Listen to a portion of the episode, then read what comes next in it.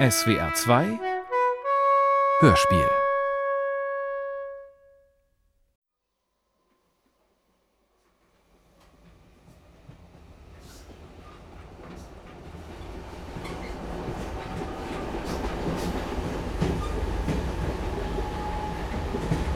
August.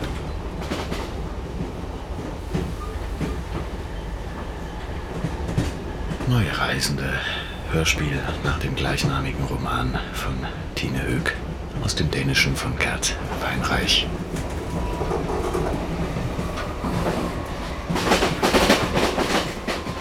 Ich habe mir ein Pendlerticket gekauft. Ich habe einen neuen Namen bekommen, einen Lehrerinnennamen, zusammengesetzt aus den Buchstaben meines Vor- und Nachnamens.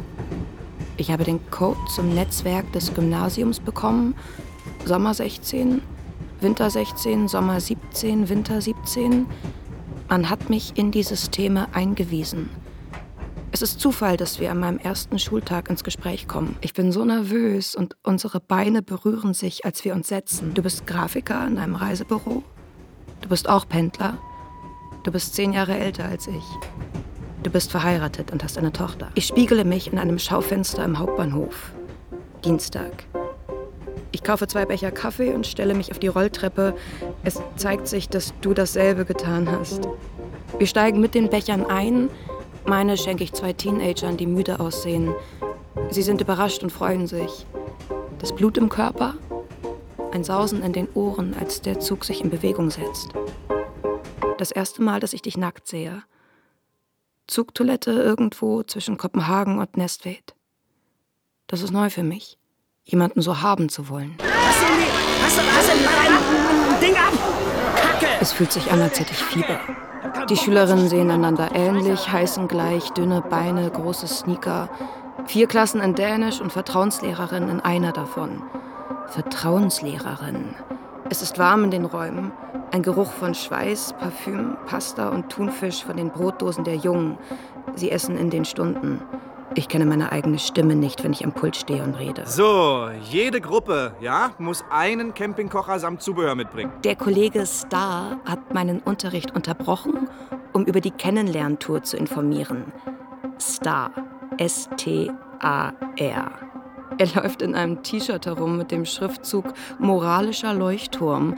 Und ich überlege, ob es ihm jemals so ging wie mir jetzt. Hallo Mama. Geschrieben mit Edding. Winter is coming. Geschrieben mit Kugelschreiber.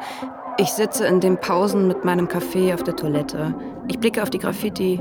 Herzen, Sterne, ein Alien. Wo bist du in der Pause abgeblieben? Emmo unterrichtet Schauspiel und Kunst. Es ist schwer am Anfang. Aber ich sag dir, nach drei, vier Jahren hat man das besser im Griff. Sie passt mich am Freitag an der Garderobe ab und schleppt mich in die Kantine. Hoher Raum und Lärm, die Lehrer sitzen zusammen, es gibt das Tagesgericht in Plastikschalen. Star redet laut und schaufelt das Essen in sich rein. Äh, kommst du an die Servetten ran? Ich kann dir sagen, die letzte Unterrichtsstunde gestern. Oh, sind das Tomaten aus dem Gewächshaus? Ich blicke auf die Münder der anderen und aus dem Fenster. Der Parkplatz und Bilka. Du schraubst den Verschluss einer Cola auf. Du wickelst ein Sandwich aus einer Alufolie etwa fünf Kilometer von hier. Mein Puls steigt, wenn ich daran denke. Das zweite Mal, dass ich dich nackt sehe. Zwischen Büschen eines Parks. Wir sind in Ringstead ausgestiegen. Dein Körper ist weicher als die Körper, die ich gewohnt bin. Aber dein Schwanz ist unglaublich hart. Du ziehst meinen Finger über dein Gesicht und nimmst ihn in den Mund. Der August beginnt zu strahlen. Breite Hände, schmutzige Fingernägel. Du sperrst die Augen auf, wenn wir uns küssen, als wärst du überrascht, mich zu sehen. Eine Tätowierung auf der Innenseite des Oberarms. Ein kleiner Kranz mit einem Namen drin. Was steht da? Heavy, das ist meine Tochter. Habe ich selbst gezeichnet. Wir erschrecken beide, als ich mich runterbeuge und die Tätowierung küsse.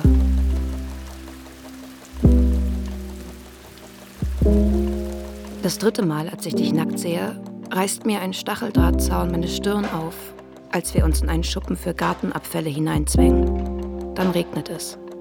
Sperma, Blut, Sommerregen. Was ist mit deiner Stirn? Holt eure Texte raus. Hast du Kinder? Bist du verheiratet? Wo wohnst denn du? Gehst du gerne aus? Hast du einen Freund? Hast du eine Freundin? Ich wohne auf Amaga. Die Schüler chatten in den Stunden auf Insta. Sie schmunzeln plötzlich zur selben Zeit. Ich weiß nicht, wegen mir? Über etwas, was ich sage, meine Kleidung. Ein bisschen Spucke fliegt aus meinem Mund, als ich am Pult stehe. Ich tue so, als wäre nichts und rede weiter, während die Spucke mir in Slow Motion durch den Kopf geht. Ich verteile Begrüßungsschreiben an die Eltern. Sie sitzen an den Tischen der Schülerinnen, die Schüler sitzen auf den Fensterbänken. Wem danach ist, wir haben Kaffee und Kuchen. Star breitet die Arme aus. Er ist wie ein Fisch im Wasser. Er ist 35 und hat eine Tweetjacke an. Du, das verleiht Autorität. Ich erzähle vom Bücherkeller, von Rauchervorschriften, vom Fach Dänisch. Wenn die Eltern Fragen stellen, blicken sie nur auf Star. Lernberatung, Kennenlerntour, die Aufgabenoase oder im Volksmund das Hausaufgabengefängnis. Die Eltern lachen. Im November fahren wir dann auf Klassenreise. Kolosseum, Pizza Pasta Pecorino und, Achtung, Roms Metrosystem. Die Augen, die Nasen, die unterschiedliche Art zu sitzen. Ich versuche herauszubekommen, welche Schülerinnen zu welchen Eltern gehören. Ich versuche zu verstehen, dass die Schüler Kinder von jemandem sind. Äh, Kommst du an die Herzen daran? Meine Schwester ist mit dem Klebstift zugange. Sie wohnt in Walbü, studiert Medizin und ist anderthalb Jahre jünger als ich. Und äh, wie weit bist du schon mit den Namen? Ja, es geht voran, ne? Bis November brauchen wir die Tischkarten. Ihr Freund Thomas ist Koch. Er hatte den Ring in einen Teigkorb gelegt. Sollen wir eigentlich Brautmutter und Brautvater schreiben oder, oder die Namen? Das weiß ich jetzt echt nicht. Äh, äh, Egal. Äh, Namen. Und wie geht's auf dem Gymnasium? Ich find's schwer. Manchmal verstehe ich nicht, wie das passieren konnte. Was? Dass ich die Lehrerin von jemandem bin. Das ist nicht zum Lachen. Geht es dir nicht auch so, damit Ärztin von jemandem zu sein? Nee. So ist es eben. Hey, was ist denn das denn mit deiner Stirn? Ah, ich bin auf dem Weg zum Hauptbahnhof mit dem Rad gegen einen Ast gefahren. Soll ich mir das mal ansehen? Nein, schon in Ordnung. Und wie ist das jetzt so zu pendeln? Ja, das ist eigentlich ganz okay. Deine Hand in einem Viereck aus Licht, das die Sonne durch das Zugfenster wirft. Es war genau da. Sie hieß Martha. Wir sind irgendwo Höhe Tostrop. Ich habe mal den Namen meiner Freundin vom Gymnasium als Graffiti entlang der Schienen geschrieben. Das ist ja schon längst übermalt. Aber ich schaue trotzdem immer hin. Ich blättere in deinem Skizzenblock, während du auf der Toilette bist. Ich schreibe meinen Namen mit deinem Bleistift auf eine Seite und radiere ihn wieder aus. Verfickte Scheiße, das gibt's doch nicht! Mach hier rüber, dann stehe ich hier. Es ist die letzte Unterrichtsstunde, vielleicht der letzte Sommertag. Die Schülerinnen spielen Schlagball. Das Beste am Erwachsensein ist, dass ich nicht mitmachen muss. Kacke! Blöde Kacke! Otto P., Otto S.! Sigmar, Sandra, Villas, Clara mit C, Clara mit K, Noah. Ich sehe, aber du kannst doch nicht den Ball aber irgendwo hin. Du bist tot. Ich war fast da. Hinschmeißen. Natürlich, so ist das doch Otto P. und Otto S., Sigmar, Sandra, Villas, Villas. Otto P. und Otto S. ziehen ihre T-Shirts aus. Ich denke an harte Nektarinen. Ein Vogel fliegt oben am Himmel. Ich trage das gleiche Kleid wie Sandra. Kann ich auch nichts dafür. Hey, Ja, dann mach Niemand doch die hört mich. Augen auf. Idiot bist du eigentlich. Du bist selber ein Idiot, weißt du? Ja, jetzt schaust du. Genau. Jetzt habe ich's gesagt. Der Einkaufswagen ist riesengroß. Alles ist groß in diesem Bilka. Ich bin für den Einkauf für die Kennenlerntour verantwortlich. Gehe die Gänge rauf und runter, packe Sachen in den Wagen wie eine Alleinerziehende für 25 Kinder. Ich versuche auszurechnen, wie viel Milch gebraucht wird. Und was hat das Wort Spray auf dem Zettel zu bedeuten? Willst du etwa in Jeans fahren? Es sind 30 Kilometer. Und wo ist dein Helm? Wir müssen ja schließlich mit gutem Beispiel vorangehen. Rom ist in voller Montur. Handschuhe, Klickschuhe, Helm. Die Schülerinnen schlafen in Zelten. Die Lehrerinnen wohnen in einer Hütte. Alle teilen sich Bad und Toilette, also werde ich drei Tage lang nicht scheißen können. So eine drückende, feuchte Hitze. Rutschbahn in Unterwäsche. Später Sternlauf, Kleiderkette. Alkohol und Gurkenspiel sind verboten. Ich habe für uns zwei Flaschen Rotwein mitgenommen, aber ich traue mich nicht, sie aus der Tasche zu holen. Ich rieche irgendwo Hasch, aber ich sage nichts zu den anderen. Ich gehe in ein Gebüsch und stecke mir eine Zigarette an. Wir stehen auf dem Strand. Klassenfahrt in der siebten. Es ist windstill. Wir können den Regen am Horizont sehen. Er setzt die Meeresoberfläche in Bewegung. Ein anhaltendes Rauschen auf dem Weg zu uns. Ich bin 13 und denke, jetzt kommt das Leben. Wolkenbruch gegen drei. Clara und Clara kommen als Erste angelaufen, mit nackten Füßen in Gummistiefeln, mit Schlafsäcken und Unterlagen über den Köpfen. Dann kommt der Rest angestürzt. Könnt ihr mir ganz kurz zuhören? Ich stehe in der Tür zur Hütte Hallo, und mache so eine gesagt. Bewegung mit den Armen, schaufle euch. sie rein. Sie lärmen mit Bitte. Tischen und Stühlen. Hallo! Jetzt kommen wir mal ganz langsam zur Ruhe, ja? Ich liege in meinem Zimmer und Leute, lausche den Stimmen der Schüler. Ich kann nicht schlafen. Einmal, einmal durchatmen. Entschuldigung. Liegt ihr zu Hause in eurem Schlafzimmer und flüstert im Dunkeln? Ich kann nicht schlafen, wenn ihr da liegt und miteinander flüstert. Es stürmt in Ringstead. Wir stehen im Park, die Köpfe dicht zusammen und versuchen, unsere Zigaretten anzustecken. Ich denke an das Foto von Königin Margrethe und Prinz Henrik, wo sie genauso dastehen. Symmetrisch und so wunderbar jung und verliebt. Ich fühle mich wie in einem Traum. Gut oder schlecht? Das weiß ich nicht genau. Ich wäre dir gern vor zehn Jahren begegnet. Nein. Dann wäre Erwin nicht geboren. Ich hab Hunger. Willst du auch was? Nein, danke. Du kommst aus dem Imbiss mit zwei Burgern und reißt mir ein. Ich habe plötzlich Lust, den Burger in deinem Gesicht zu zermanschen und ich weiß nicht, warum ich einfach Danke sage und ihn esse. Das vierte Mal, als ich dich nackt sehe, bleibt der Zug wegen eines Personenschadens irgendwo auf der Strecke stehen. Du hebst mich neben dem Waschbecken hoch. Ich berühre deine Haare und denke plötzlich an deinen Kopf, getrennt vom Körper.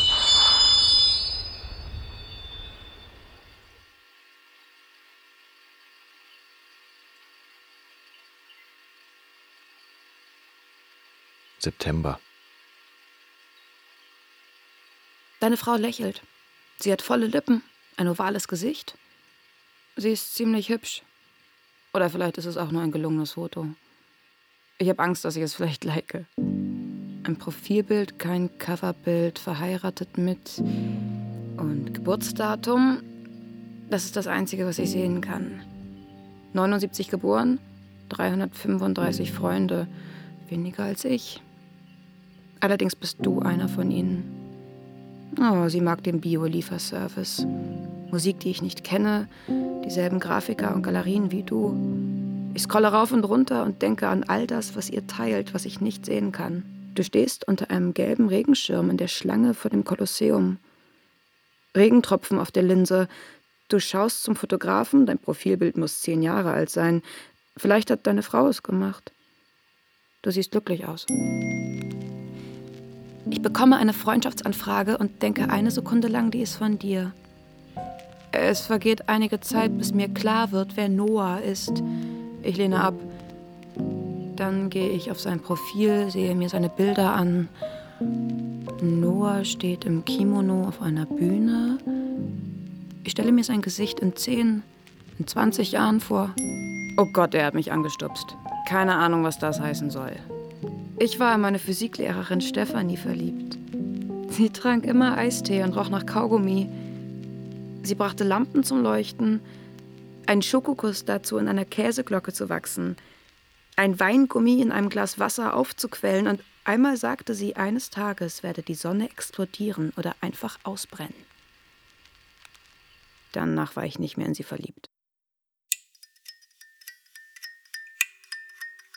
Das fünfte Mal, dass ich dich nackt sehe.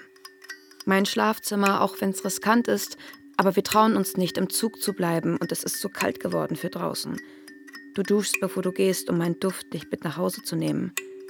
Ich rieche hinterher am Handtuch. Das sechste Mal, dass ich dich nackt sehe. Mein Schlafzimmer. Ich lege mich aufs Bett, danach neben das Kopfkissen, das du ganz platt gelegen hast. Ich versuche nicht an den nackten Körper deiner Frau zu denken. Der nackte Körper deiner Frau. Ich weiß nicht, warum wir beide nicht. Ich weiß nicht, warum. Ich weiß nicht, warum wir beide nicht ihren Namen aussprechen. Glaubst du, ich weiß nicht, wie sie heißt? Das siebte Mal, dass ich dich nackt sehe.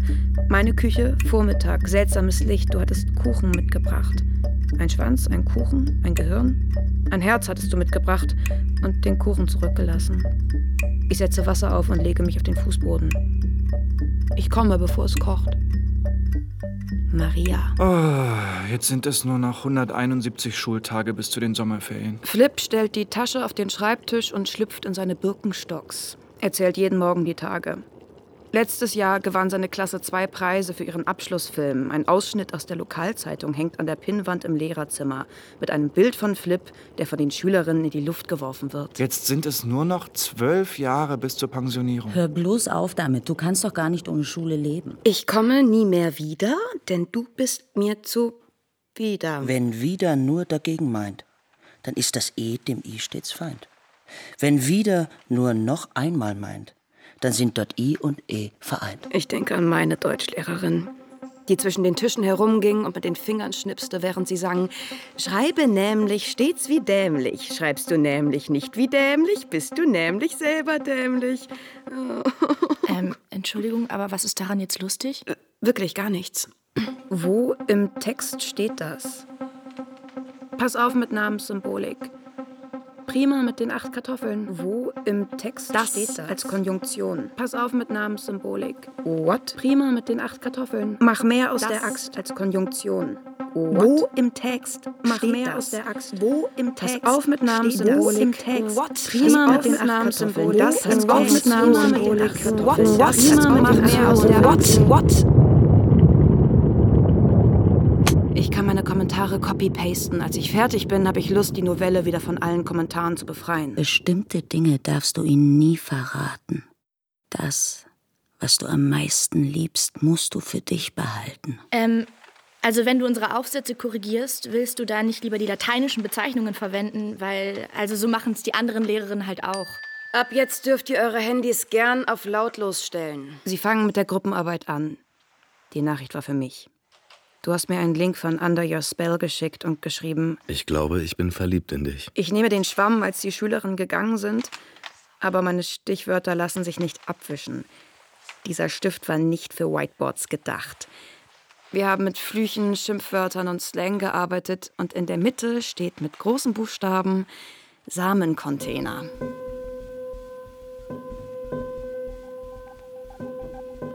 In Nepal habe ich mal einen Straßenkünstler getroffen. Und der hat mir erzählt, dass. Es gibt Probleme mit Effie.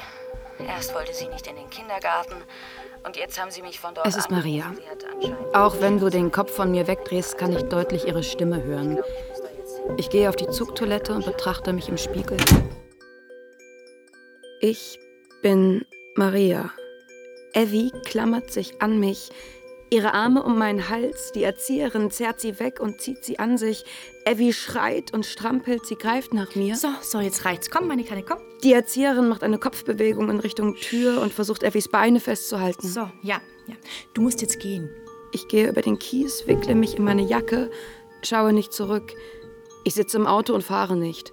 Balle die Fäuste und öffne sie. Jemand zieht an der Tür, aber ich bleibe auf der Toilette. Einfach unmöglich, zurückzukehren. Sollen wir uns einen Müsli-Riegel teilen? Nein, danke. Sie bekommt manchmal solche Anfälle von Heimweh. Wirklich schlimm war es im Frühling, als sie im Ferienlager war. Aha. Ich möchte gern noch was sagen, aber ich kann nicht mit dir über sie sprechen. Ich kann nichts von ihr wissen. Es fühlt sich an, als würde ich etwas nehmen, das mir nicht gehört. Am nächsten Morgen bist du nicht auf dem Bahnsteig. Kind krank. Gute Besserung? Du kannst mir nicht schreiben. Ich schreibe dir. Evie liegt im oberen Bett und bewegt die Beine im Schlafsack. Sie seufzt laut, dreht sich, der Lattenrost knarrt. Sie lauscht. Die anderen wachen nicht auf. Sie blickt auf den Lichtstreif an der Tür. Die Stimmen der Erzieher im Aufenthaltsraum sind schon lange verstummt. Unter dem Kopfkissen liegt eine Postkarte mit einem Bild von einer Eisbärenfamilie, das du gezeichnet hast. Marias Handschrift auf der Rückseite. Evie hat es zweimal vorgelesen bekommen. Sie zieht sich den Schlafsack über den Kopf, dann strampelt sie ihn weg. Das Weinen bewegt sich den Hals hinauf. Schließ die Augen, Evie. Stell dir vor, deine Augenlider sind zwei schwere Türen. solange du sie geschlossen hältst, kann das Heimweh dich nicht erreichen. Denk an Orangen. Denk an ein dickes Kaninchen. Denk an ein großes Schiff, das in einen Hafen gleitet und das Meer ist orange. Irgendwann wird es morgen. Das achte Mal, dass ich dich nackt sehe. Mein Schlafzimmer. Ich stehe danach am Fenster und sehe, wie du dein Fahrrad über den Hof schiebst. Der leere Kindersitz. Als würde ein kleines Gespenst darauf sitzen.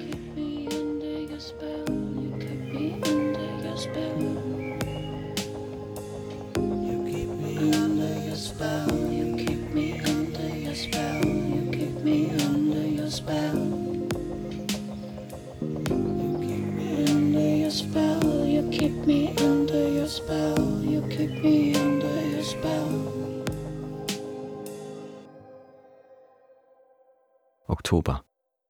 Es waren einmal zwei Brüder.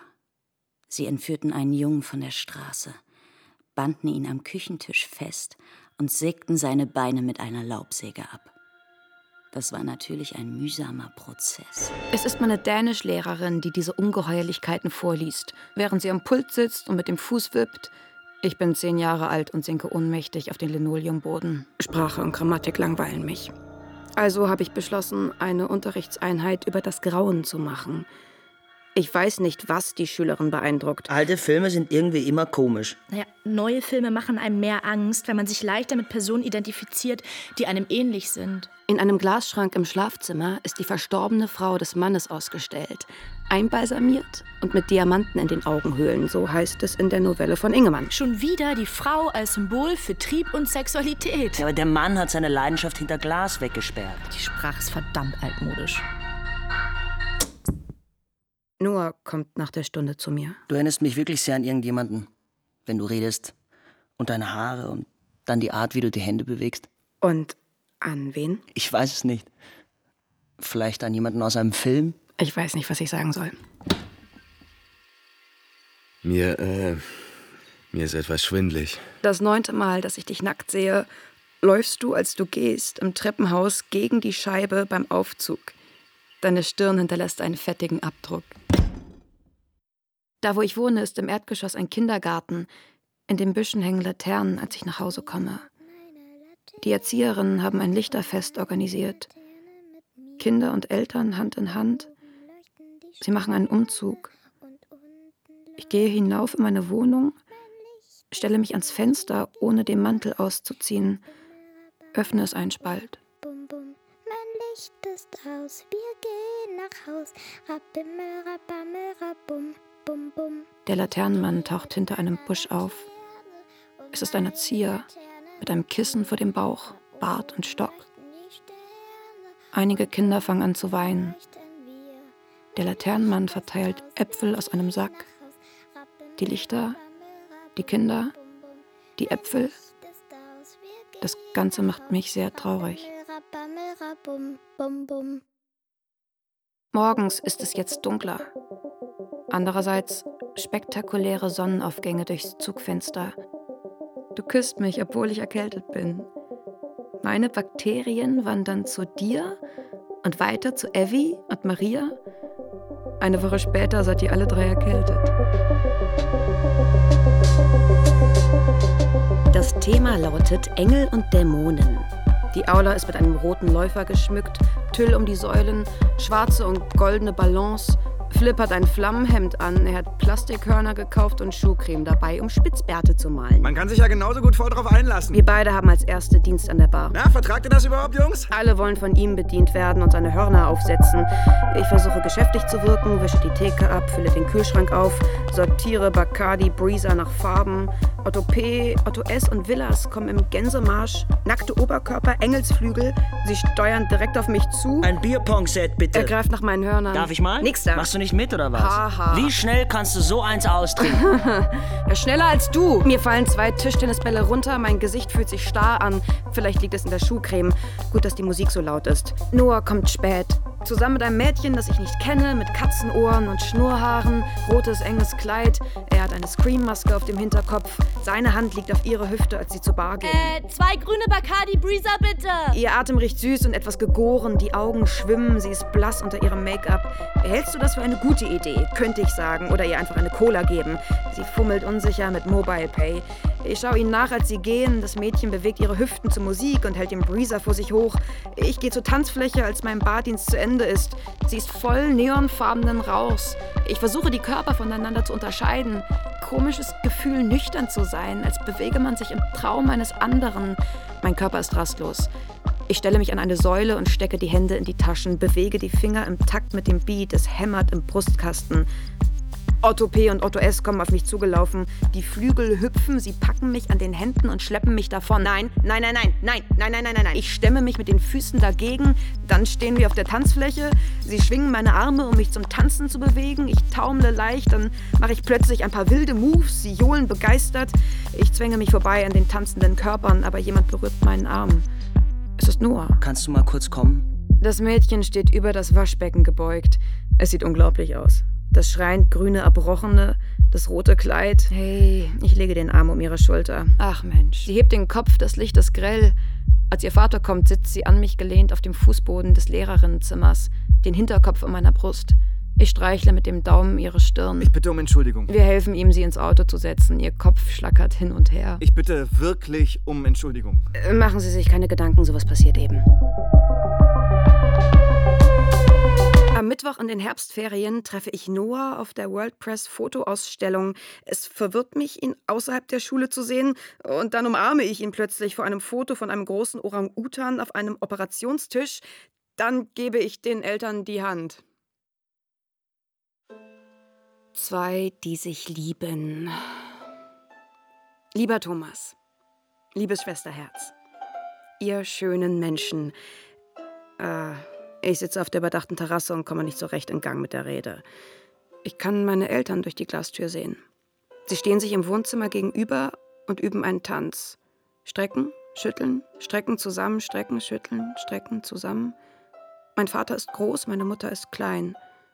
Wenn er seinen Arm waagerecht ausstreckt, kann sie genau darunter stehen.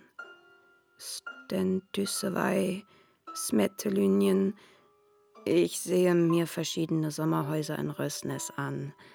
Ihr werdet eine ganze Woche weg sein.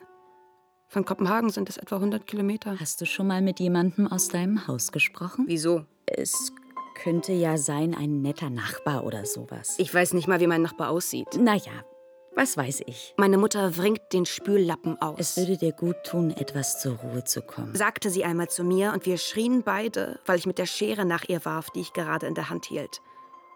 Sie freute sich so an dem Tag, als ich anrief und ihr erzählte, dass ich den Job in Nestved bekommen hatte. Die Fahrzeit kannst du ja als Bürozeit betrachten. Man kann viel schaffen in je einer Stunde hin und zurück. Nein, so läuft es nicht. Ich gehe auf die Toilette und schreibe meiner Schwester. Ich vermisse dich. Sie antwortet nicht.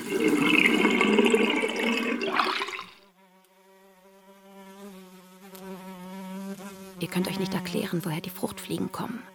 Sie schwirren um den Waschlappen in der Sommerhausküche. Sie fliegen aus der Spüle hoch, als du den Wasserhahn anstellst. Fruchtfliegen legen ihre Eier in faules Obst, aber die Orangen sind frisch und lagern kühl. Boah. Maria hat eine faule Birne im Schrank unter der Spüle gefunden. Sie steckt die Hand in einen Gefrierbeutel und hebt sie auf. Sie ist fast flüssig. Sie stülpt den Beutel um die Birne und macht einen Knoten. Lass mal sehen. Evie hat den Kopf ganz dicht am Beutel. Ein paar Fliegen sitzen auf der Innenseite. Jetzt aber raus damit. Maria geht mit dem Beutel runter zur Einfahrt. Vögel, eine Katze, vielleicht ein Igel. Es ist früh am Morgen. Ihr liegt alle drei im Doppelbett. Maria ist schon eine Zeit lang wach. Sie weiß nicht, woher ihre Unruhe kommt. Sie betrachtet Effies Wimpern, deine Hand in einem Viereck aus Licht, das die Sonne auf die Matratze wirft. Es ist ganz still. Sie lauscht euren Atemzügen. Sie hat plötzlich Lust zu schreien oder etwas gegen die Wand zu werfen, ganz laute Musik zu hören. Sie steht auf und geht ins Wohnzimmer, öffnet die Terrassentür. Deine Jacke hängt über der Sofalehne. Sie zieht sie an und schlüpft in ein paar Gummistiefel. Sie setzt sich auf einen Gartenstuhl und schließt die Augen, atmet tief durch. Die Unruhe sitzt nicht an einer Stelle im Körper. Die bewegt sich. Sie stellt sich vor, hier allein zu sein. Die Sonne im Gesicht. Die Pappeln rauschen. Sie versucht tief einzuatmen. Sie steckt die Hände in deine Jackentasche, wühlt ein wenig und fischt deine Zigaretten heraus. Sie hat seit zehn Jahren nicht mehr geraucht. Das Feuerzeug liegt in der Schachtel. Sie raucht zwei. Sie friert an den Fingern. Dann geht sie rein und macht Feuer im Kamin. Setzt Wasser für die Eier auf. Der Abfluss in der Küche verströmt einen schwachen, fauligen Geruch. Als du in den Rössneswei einbiegst, überfährst du eine Katze. Evie weint die ganze Zeit auf der Heimfahrt.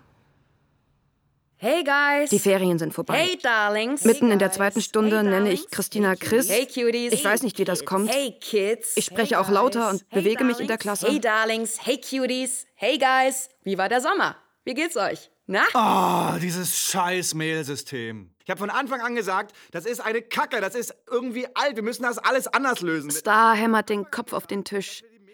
Er hat eine Mail über Otto P. geschrieben, der mehr als die Hälfte der Stunden gefehlt hat und möglicherweise auch MDMA hinterm Bilker verkauft hat. Und statt die Mail an alle Lehrerinnen der Klasse zu schicken, hat er sie an alle Schüler der Klasse geschickt. Ich habe doch das gleiche Passwort für alles. Ich habe das gleiche Passwort für alles. Unreif und unangepasst, nähert sich dem Abgrund.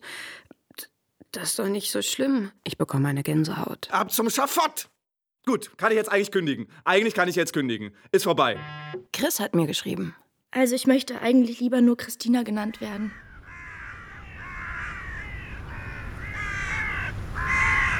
Da passiert etwas vom Bilka. Ich habe fettiges Haar, ich bin mit Brille und Turnschuhen unterwegs. Ich war eben drin und habe Toilettenpapier gekauft, das ich gerade an meinen Fahrradlenker hängen will. Ihr kommt näher. Mit Buggy. Erst wirst du ganz blass, dann wirst du ganz rot. Hey. Hey, Hey. Äh, das ist Maria. Hey. Und äh, sie gehört auch zum. macht auch mit im, im Lauftreff. Äh, manchmal. Hey. Und das hier ist Evie. Als ich nach Hause komme, hast du eine SMS geschickt. Ein Ausrufezeichen. Hey. Ich stehe vor dem Spiegel, nehme die Brille ab und setze sie wieder auf. Hey, hey. Maria, Maria. Mir ist aufgefallen, dass du Grübchen hast. Woran denkst du gerade? Mir ist aufgefallen, dass du Handschuhe anhattest, obwohl die Luft lau war. Mir ist auch immer kalt. Vielleicht könnten wir einfach alle zusammen. Evie liegt auf einer roten Matratze. Ich kniee und schaue sie an. Sie murmelt, dann greift sie im Schlaf nach mir. Ich traue mich nicht, sie hochzunehmen. Ein Duft kommt von ihrer Haut. Ich nehme sie trotzdem hoch. Sie riecht nach dir. Dann steht sie in Flammen. Ich versuche sie mit meinen Händen zu ersticken. Meine Hände fangen Feuer. Ich versuche leise zu sein, damit die anderen Kinder nicht aufwachen. Sie wachen auf und fangen an zu weinen. Zwei Erzieher kommen angelaufen. Ich gehe in einem Park mit Evie auf dem Arm. Schaukle sie auf und ab. Ich bemerke, dass sie ein Blatt im Mund hat. Ich versuche es mit dem Finger herauszufischen, aber was ich erwische, ist ihre Zunge. Sie hat sich in ein grünes Blatt verwandelt. Die Haut ihres Gesichts wird langsam grün, dann beißt sie in meinen Zeigefinger. Ihre Zähne sind spitz wie Nadeln und sie wirft den Kopf von einer Seite auf die andere. Mein Finger wird abgetrennt. Ich schreie und das Blut strömt aus ihrem Mund. Im selben Augenblick sehe ich Maria über den Rasen kommen.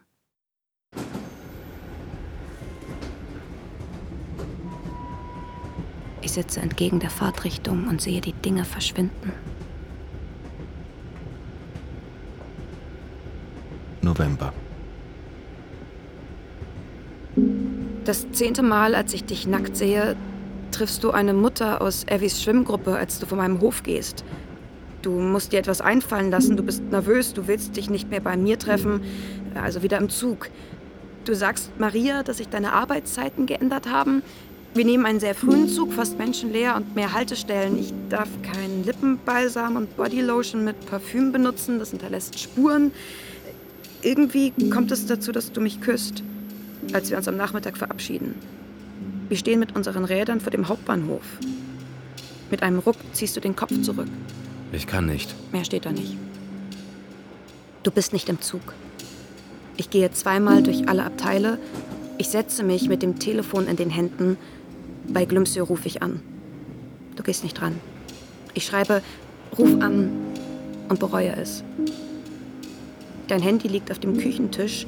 Maria drückt drauf und sieht meine SMS. Den ganzen Tag stelle ich mir dieses Szenario vor. Du bist nicht im Zug. Ich reiße Seiten vom DSB-Magazin in kleine Stücke und lege damit Muster auf dem Tisch. Ich fege sie in Roskilde meine Hand. Drei junge Frauen mit Coffee to go und fast gleichen Jacken setzen sich zu mir. Du bist nicht im Zug. Hit me like a ray of sun. 13 Mal schafft man es, Halo während der Fahrt zu hören. Du bist nicht im Zug. Ich gehe vom Bahnhof zum Gymnasium mit offenem Mund im Gegenwind. Du bist nicht im Zug. Ich steige in Nestwed nicht aus, sondern fahre weiter bis Nyköping-Falster. Sie rufen dreimal vom Gymnasium an. Ich fahre zurück nach Kopenhagen, Nyköping-Falster, Kopenhagen, Nyköping-Falster, Kopenhagen, Nyköping-Falster, Kopenhagen, Nyköping-Falster, Kopenhagen.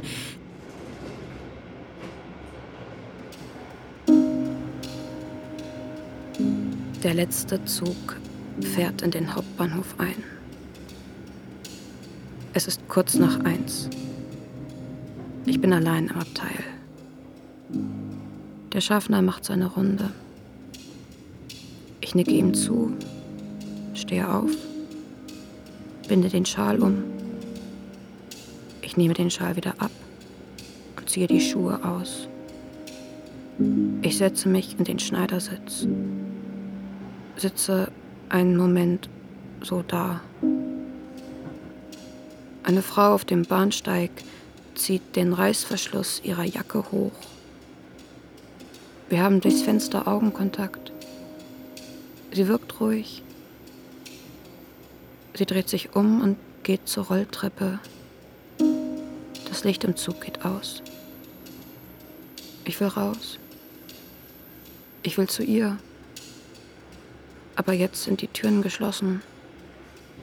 Der Zug setzt sich in Bewegung. Notzentrale der dänischen Staatsbahn. Wie kann ich Ihnen weiterhelfen? Guten Tag. Äh, ich, ich habe verpasst, an der Endhaltestelle im Hauptbahnhof Kopenhagen auszusteigen und komme nicht mehr aus dem Zug raus. Bitte was?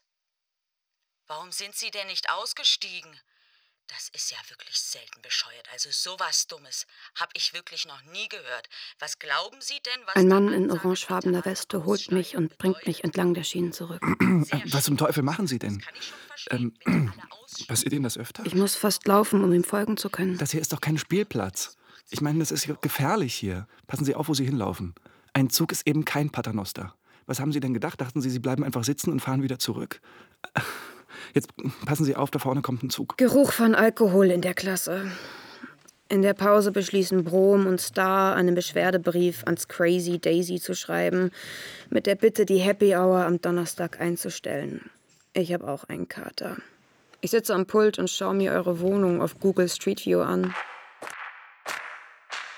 Ich hebe einen Stein auf und gehe zwischen den Fahrrädern vor eurem Treppenhaus herum. Das Schwarze, das Grüne, das Silberne. Ich überlege, welches Marias sein könnte. Ich lege den Stein in den Korb des schwarzen Fahrrads und gehe durch das Tor in den Hof. Da ist eine Rasenfläche, zwei Bänke, eine Sandkiste, ein Schaukelgestell. Es ist dunkel, nur Licht von einigen Fenstern. Da sitzt jemand auf der Schaukel. Ich gehe übers Gras. Hey, Evie. Warum sitzt du hier? Weil ich auf dich warte. Frierst du? Ich ziehe meine Jacke aus und ziehe sie ihr über. Erzähl mir vom Tod. Äh, nein. Doch, bitte. Wenn du stirbst, dann lebst du nicht. Ist mir egal. Wenn du nicht lebst, kannst du nicht mehr essen und du kannst auch nicht mehr spielen. Das ist mir egal. Ich bin nämlich ein Pferd. Wenn du tot bist, kannst du auch kein Pferd sein. Aber ich bin ja nicht tot. Komm, mach mit. Ich setze mich neben sie. Wir schaukeln, schaukeln im selben Takt. Meine Jacke flattert an ihr. Komm, wir springen. Okay. Ich zähle bis drei und dann wachst du auf. Eins, zwei, drei. So, jetzt sag mal, meine Liebe, wo wohnst du denn? Ich, ich ziehe mit meinem Freund und mit seiner kleinen Tochter zusammen in eine Wohnung auf Amager Holmblasgäte. Ach, das ist ja wunderbar. Wie schön. Wie alt ist das Mädchen? Vier. Sie geht in den Kindergarten. Anfangs war es schwer, aber jetzt kommen wir sehr gut miteinander aus. Ach, wundervoll, Kinder. Ihre Mutter ist tot, das war also nicht so einfach. Oh Gott, ist das schrecklich. So, jetzt musst du ganz still sitzen, denn jetzt ist dein Pony dran. Vor dem Friseur wartet Maria. Ich setze mich in den Buggy, sie schnallt mich mit einem Gurt fest. Sitzt du gut? Sie gibt mir einen Keks. Wir überqueren gemütlich Langebro. Der Himmel ist dunkel. Wir nehmen den Fahrstuhl nach unten zu Gleis 7 und 8. Ich darf auf den Knopf drücken. Du stehst auf dem Bahnsteig. Da sind weiter keine Menschen. Etwas stimmt nicht. Ich winde mich, der Gurt sitzt stramm, meine Arme sind kurz, ich öffne den Mund, aber ich habe keine Stimme. Du legst die Hand auf den Lenker, ich versuche deinen Blick zu erhaschen, aber du siehst mich nicht an. Dann gibst du dem Buggy einen Stoß.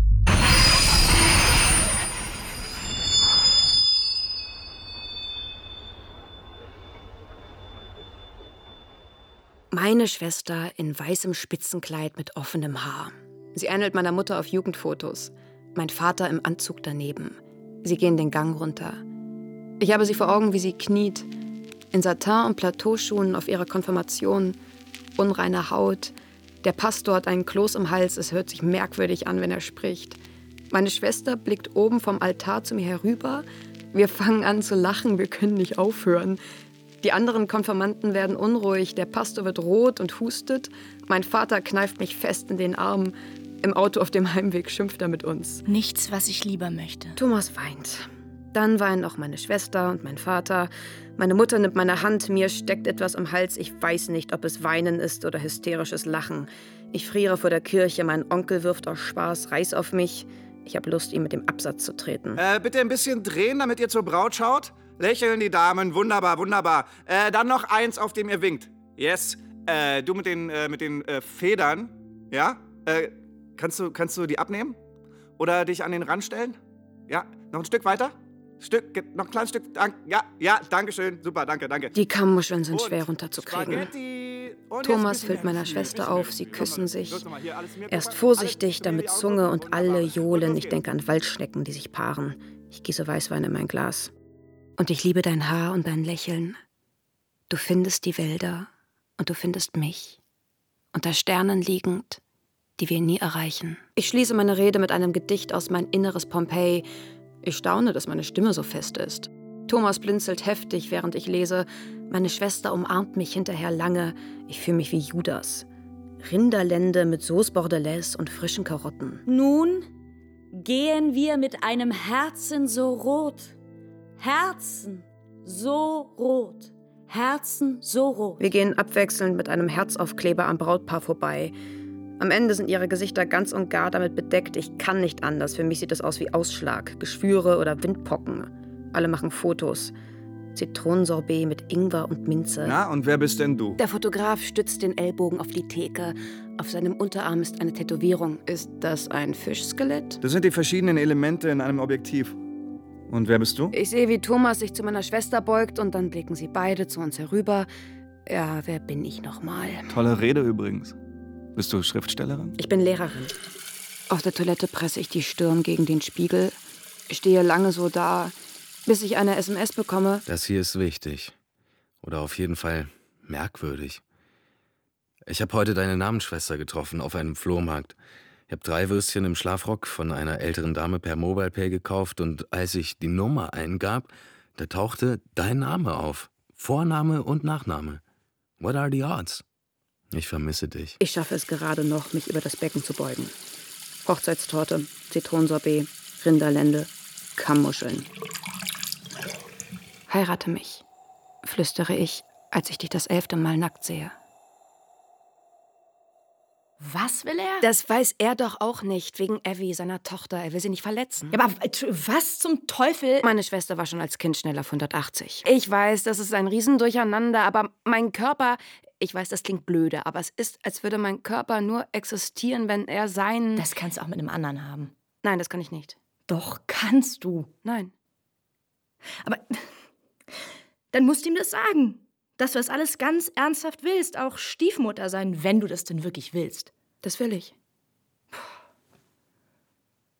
Wenn das Thomas wäre. Ich wusste, dass du das sagen würdest. Aber es ist nicht Thomas und das Leben kann nicht für alle so sein. Du und Thomas, Mutter und Vater, so ist es nun mal nicht für alle. Ja, weil die Leute egoistisch sind und zu viel voneinander erwarten, weil sie sich langweilen, weil sie aufgeben. Oder weil sie sich verlieben.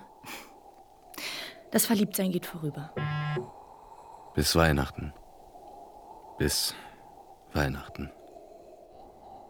Auf so eine Idee musst du doch mal kommen, dass du sowas malst. Wer macht Was denn muss bei dem im sowas? Kopf abgehen? Eine Frau blickt diabolisch den Betrachter an, während sie ihre neugeborenen Brillinge an der Was für ein Nabelschnur perverses hält. Schwein, Ein Mann pisst auf den Fußboden und starrt auf einen Schädel, der seinem eigenen Gesicht ähnelt. Sie stehen in einem Zimmer mit gemusterter Tapete. Die Komposition ist symmetrisch, Öl auf Leinwand. Was für ein krankes Hirn. Ich meine, ein Mensch, der sowas macht. Wer hängt sich sowas auf? Das ist einfach abstoßend. Der Tod. Die Dysfunktionalität in der Kleinfamilie. Der Schädel, das Ei, die Zitrone. Also ich denke, Quiums Symbole erinnern uns an die bemessenen Tage des Menschen. Ich erzähle eine Anekdote über Quiums Porträt von Königin Margrethe. Es zeigt ungeheuer viele Details, fast wie eine Fotografie. Die Falten und das eine Auge Margrethes, das ein bisschen schlaff ist. Auf der Vernissage guckt sie erst lange auf das Gemälde und dann auf Quium und sagt, Sie haben wirklich nichts ausgelassen. die Schülerinnen lachen. Mein Herz hüpft vor Freude. Aber im Lehrerzimmer wird mir klar, dass es überhaupt nicht Quium war, der das Bild gemalt hat, sondern Thomas Kluge. Die bogenförmige Decke des Bahnhofs Roma Termini ähnelt riesengroßen Rippen, als würden wir uns im Brustkasten eines Wals bewegen. Star verteilt Metropläne, ich zähle die Schüler. Ich kann die ganze Zeit mein Herz spüren, als wäre es aufgeschwollen. 15 Grad und Novembersonne. Wir ziehen die Jacken aus. Hotel Madonna. Star spricht mit dem Mann an der Rezeption Italienisch, fast fließend. Er hat zwei Jahre hier gelebt. And uh, for you? Der Schlüssel für mein Zimmer baumelt zwischen den Fingern des Rezeptionisten. Professoressa? Er lächelt. Er trägt eine Brille mit Stahlfassung. Ein Doppelbett, grüne Wände, dünne Gardinen vor dem Fenster. So wohne ich. Schülerin in Sechserzimmern auf beiden Seiten. Nachts habe ich Angst, dass vielleicht jemand an die Tür klopft, dass jemand Hilfe braucht. Ich liege da und blicke ins Dunkel. Nichts passiert. Synthetischer gelber Saft. Toastbrot, Marmelade, Cornflakes, die man aus einem Automaten holt, Vollmilch in Glaskannen, die Jungen essen und essen. Eine halbe Stunde später kaufen sie Pizza und Panini an einem Straßenstand. Warst du schon mal in Rom? Nein. Du? Einmal mit meinen Eltern. Die kennst du ja.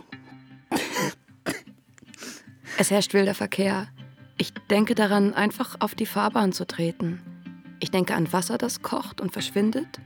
Die Schülerinnen machen Fotos oben vom Palatin aus. Ja, was sagt ihr nun? Star breitet die Arme aus, als würde er sein Zuhause zeigen. Im Frühling duften die Orangenbäume einfach herrlich. Es fängt an zu regnen in der Warteschlange vor dem Kolosseum. Wie lange müssen wir noch stehen? Seht doch mal, ist das nicht wahnsinnig? Unten in den Kellergängen saßen die Gladiatoren und warteten. Sie aßen ihre letzte Mahlzeit, die aus dem Fleisch der Tiere bestand, die man am Tag zuvor getötet hatte. Ich weiß nicht, ob das stimmt, aber es klingt sehr wahrscheinlich. Es gab auch Hebesysteme, die die Tiere fassen und in die Arena werfen konnten. Hier Elefanten und Löwen. Hyänen. Hyänen. Und einmal gab es eine Seeschlacht, für die man das ganze Kolosseum mit Wasser füllte. Du küsst sie unter einem gelben Schirm, den ihr gerade bei einem Straßenhändler gekauft habt. Du hast ein T-Shirt an.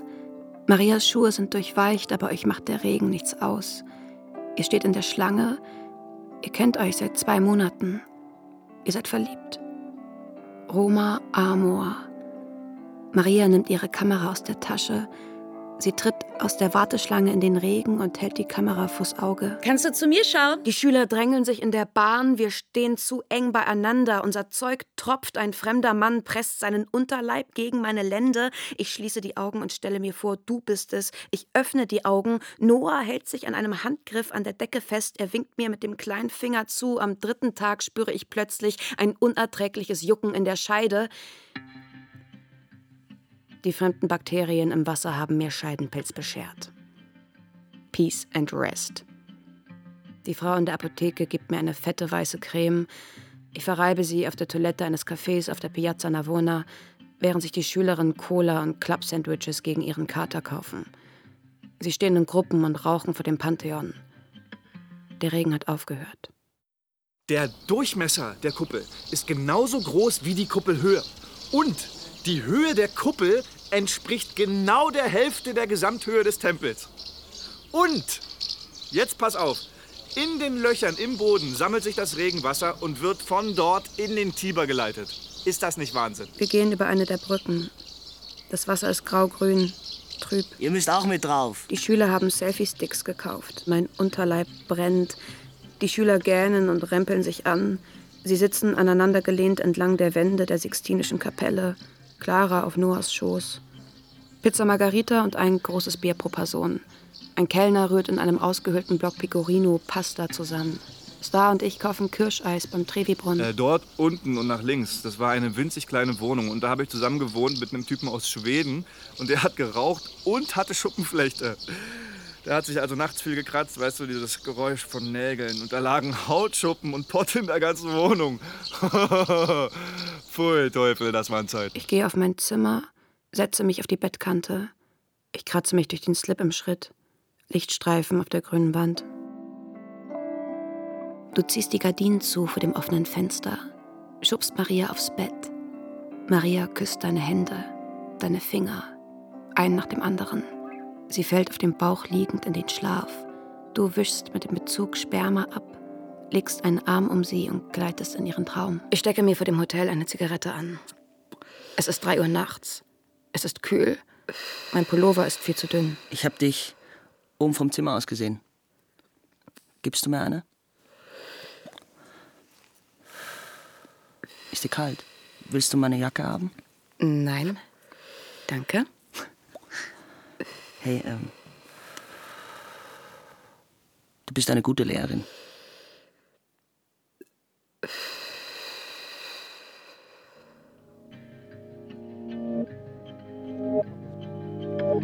Der Mann an der Rezeption blickt von seinem Telefon auf, als ich das Foyer betrete. Er pustet auf meine Brustwarzen, bevor er in mich eindringt. Das tut weh, aber auch gut. Wie wenn man einen Mückenstich aufkratzt. Hoffentlich sieht er nicht die weiße Creme. Ich nehme seine Brille ab und weiß nicht, was genau ich von ihm möchte.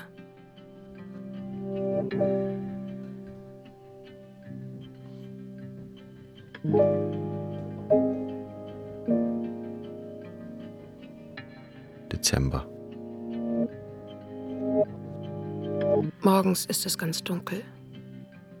Wir können nur unsere eigenen Gesichter im Zugfenster sehen und Weihnachtslichterketten, wenn wir Ortschaften durchfahren. Noah braucht Hilfe beim Deuten der Katze. Edgar Allan Poe. Ein Mann liebt seine Katze, aber diese erweist sich als böse. Er bringt sie um, aber sie kehrt von den Toten zurück und treibt den Mann in den Wahnsinn. Am Ende bringt er seine Frau mit einer Axt um und mauert sie in der Wand ein. Also ich denke da spontan irgendwie an Freud. Das zwölfte Mal, als ich dich nackt sehe, kommst du in meinem Mund und gehst dann, um Evie beim Dozierumzug zu sehen. Meine Schwester wendet die Krapfen mit einer Gabel. Gemütlicher Advent in Walbü. Äh, übrigens, also du darfst es noch keinem sagen, aber nach Neujahr wollen wir anfangen. Also versuchen. Nein. Ernsthaft? Äh, oder herrlich. Nein, wie herrlich. Meine Handflächen fangen an zu brennen, als wir am Tisch sitzen und Sterne flechten. Ich muss auf die Straße gehen und sie auf den Asphalt legen. Bist du okay? Äh, ja, alles okay, danke. Sicher? Ja, ja, vielen, vielen Dank. Ich setze mich auf den Bordstein und schließe die Augen. Evis Wimpern, deine Hände, Marias Herz. Etwas Warmes läuft zusammen. Ich weiß nicht, ob ich kotzen oder weinen soll. Ich gebe dem Erzieher die Hand. Hallo, ja. Ich hole sie zum ersten Mal ab. Evie sitzt zusammen mit den anderen Kindern auf kleinen roten Stühlen. Sie essen Orangen und Kekse mit Heringspastete, Herzen und Sterne aus Pappe baumeln von der Decke. Ich hocke mich neben sie. Kommst du mit nach Hause zu Papa? Was hast du da auf der Stirn? Ach, nichts. Tut das weh? Nein. Mach die Augen zu. Sie bläst mir ins Gesicht. Ihr Atem ist warm und riecht nach Heringspastete. Es prickelt in der Narbe. Dann wird sie warm. Die Wärme steigt in den Kopf, läuft den Nacken runter, die Wirbelsäule entlang und verbreitet sich im ganzen Körper. So. Die Haut auf meiner Stirn ist ganz glatt. Sie schmiegt sich an mich und küsst mich auf den Mund. Die anderen Kinder klatschen und johlen. Evie klettert auf ihren Stuhl. Sie streckt die Arme in die Luft. Die Sonne fällt durchs Fenster und setzt die Gläser in Brand. Die Orangenschalen leuchten orange. Die Kinder fassen sich an und fangen an zu singen. Evie legt den Kopf zurück und schließt die Augen.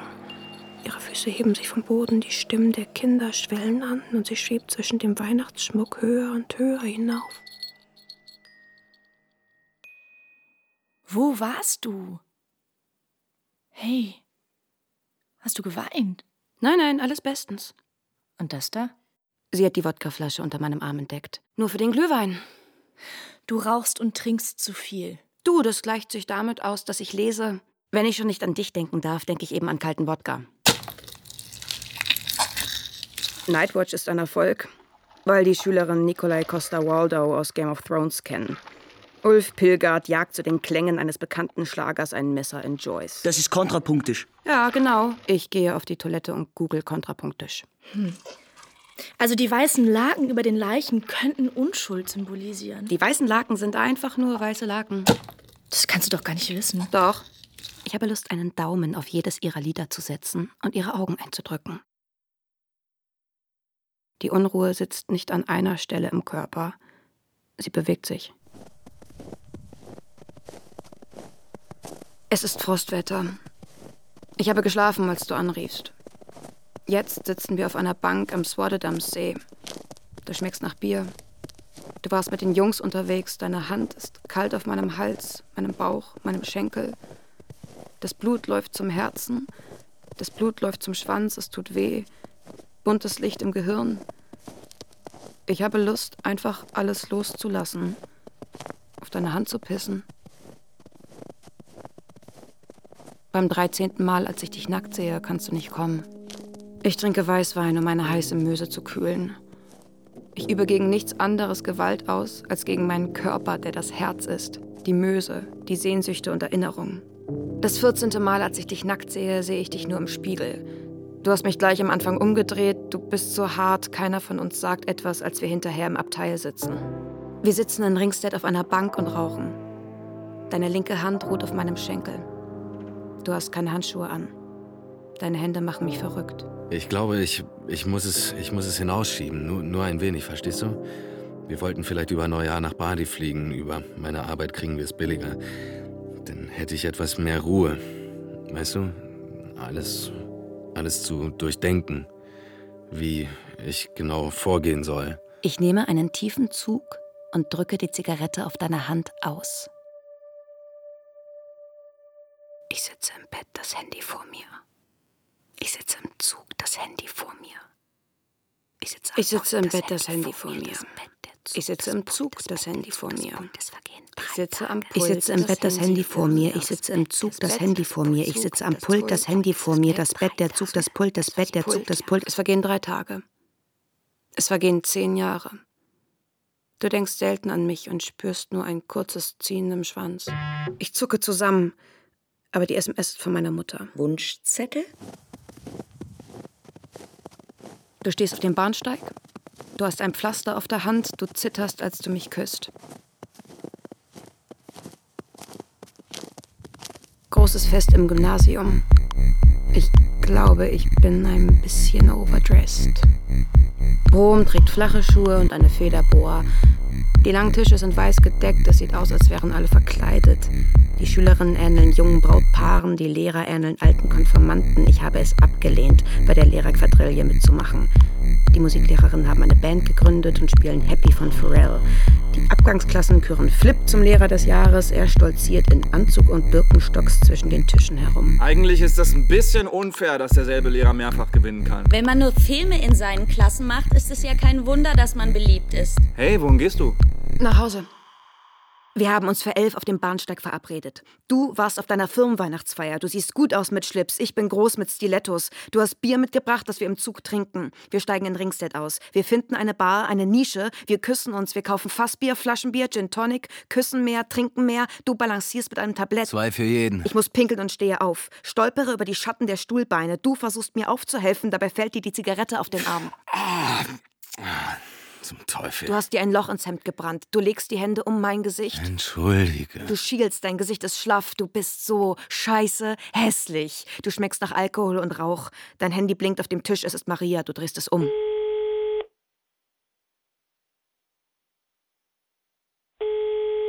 Sie steht am Wohnzimmerfenster und schaut hinunter in den Hof. Das Blinken hört auf und die Mailbox springt an. Sie scrollt durch ihre Kontakte. Ja, der ist ziemlich früh gegangen. Hm, wann ist der? So gegen, gegen zehn vielleicht? Evie steht in der Tür.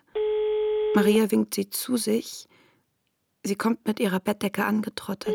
Er ist nicht nach Haus gekommen. Nein, ich verstehe es nicht. Alles klar. Du, der kommt bestimmt gleich. Wo ist Papa? Er kommt gleich. Marias Puls geht schnell. Sie tippt 112, löscht die Zahlen. Dann checkt sie nochmal die Abfahrtszeiten, obwohl sie genau weiß, dass der letzte Zug schon lange weg ist. Sie schreibt eine SMS. Wo bist du? Du presst die Stirn so fest gegen meine, dass es weh tut. Ich halte deinen Kopf. Dann reißt du dich plötzlich los, greifst nach deiner Jacke und stürzt aus der Bar. Die Tür fällt zu. Der Barkeeper sieht mich an. Ich falle hin, als ich aus dem Taxi steige.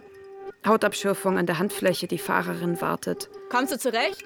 Ich winke ihr zu und gehe zum Haupteingang. Ich schleudere meine Stilettos in einen Busch. Au! Hey, was ist los? Halt die Fresse! Meine Nylonstrümpfe kleben am Boden. Ein Chaos von Menschen. Drei Mädchen stehen auf einem Tisch und tanzen. Jemand winkt. Drüben an der einen Wand. Ich tue so, als würde ich es nicht sehen und gehe zur Tanzfläche. Könnt ihr es lauter stellen? Lauter! Lauter! Meine Nylonstrümpfe kleben am Boden. Ein Chaos von Menschen. Drei Mädchen stehen auf einem Tisch und tanzen. Jemand winkt drüben an der einen Wand. Ich tue so, als würde ich es nicht sehen und gehe zur Tanzfläche. Ich rutsche auf dem Boden aus. Ich will mehr Bass in der Brust. Ich will sterben. Ich will tanzen. Dicker Nebel quillt aus der Nebelmaschine. Ich bewege mich darin. Dein Mund. Ich wiege nichts. Das Herz vibriert. Alles dreht sich. Die Schüler mit den Armen in der Luft. Sie tanzen hässlich und wild. Sie küssen sich. Deine Zunge in meinem Ohr. Alle Geräusche verschwinden. Das Licht blinkt. Jemand tritt mir mit einem Stöckelabsatz auf den Fuß. Es tut nicht weh. Die Sonne stürzt aus dem Himmel und fällt auf deine Hände. Daran werde ich mich erinnern.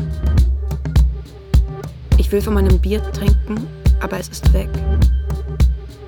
Du läufst durch mein Gesicht. Das Herz ist eine Diskokugel. Die Möse ist ein Stück faulendes Fleisch. Das Sperma ist silbern. Dann fallen die Köpfe der Schülerin ab und rollen auf dem Boden herum. Die Körper tanzen weiter. Ich will sie berühren, aber meine Hände sind aus Nebel, mein Körper ist aus Nebel, der in alle Richtungen explodiert. Noah steht mittendrin. Der Nebel wallt um ihn herum. Er bewegt den Kopf in Slow Motion. Er lächelt. Seine Zähne leuchten.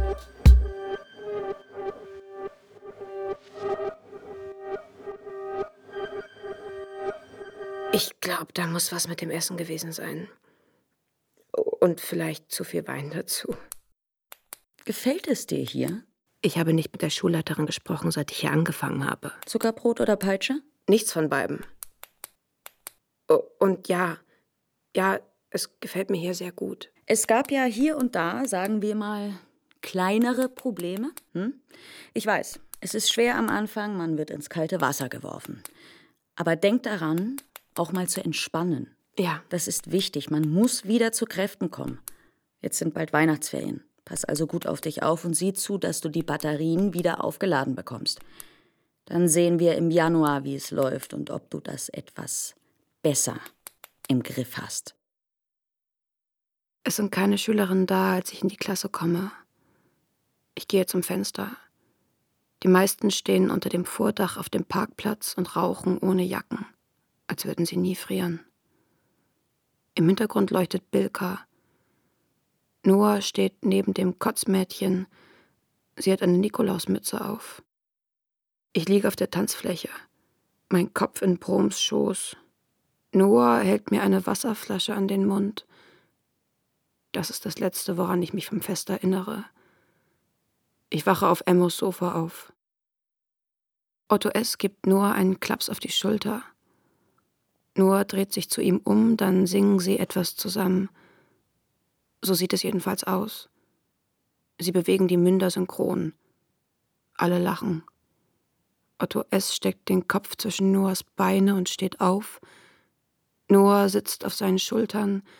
Er breitet die Arme aus, als würde er fliegen. Er zieht dem Kotzmädchen die Nikolausmütze vom Kopf. Sie schlägt nach ihm. Dann drehen sie alle die Köpfe zum Eingang irgendwo unter mir. Otto S. bückt sich und Noah springt ab. Sie werfen die Zigaretten weg und gehen rein.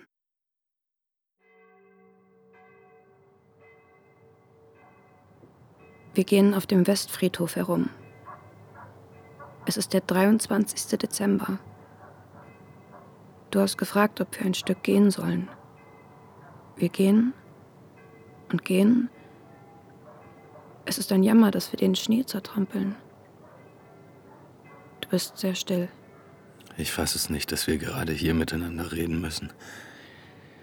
Das ist. Das ist zu dramatisch. Wir sind doch erwachsene Menschen. Hier gibt es eine färöische Abteilung und eine grönländische Abteilung, eine muslimische Abteilung, ein Gedenkstein für gefallene Soldaten ein Grabstein für britische Seeleute, ein Massengrab, Tannenbäume, kleine Kieswege. Hermann Bang liegt hier. Emil Bönnelöcke liegt hier. Hier ist auch ein See, umgeben von Bäumen und Büschen und Gräbern von Ministerpräsidenten. Am See ist eine Bank auf der man im Sommer sitzen kann, mit Aussicht auf eine Kapelle mit gelben Ziegeln über dem Eingang, die wie Gold leuchten, wenn die Sonne auf sie fällt.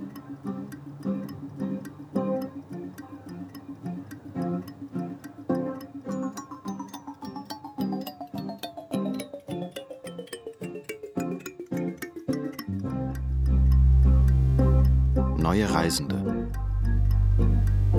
Hörspiel nach dem gleichnamigen Roman von Tine Höeg, aus dem Dänischen von Gerd Weinreich. Sie hörten Groß Wantje Kohlhof sowie Jenny König, Nikolas Leni, Johannes Nussbaum, Max Rothbart, Jule Madita Schindler und Alina Stiegler. Ton und Technik Andreas Völzing und Sonja Röder. Regieassistenz Konstanze Renner. Musik Camille Jamal. Hörspielbearbeitung und Regie Rebecca David. Produktion Südwestrundfunk 2020.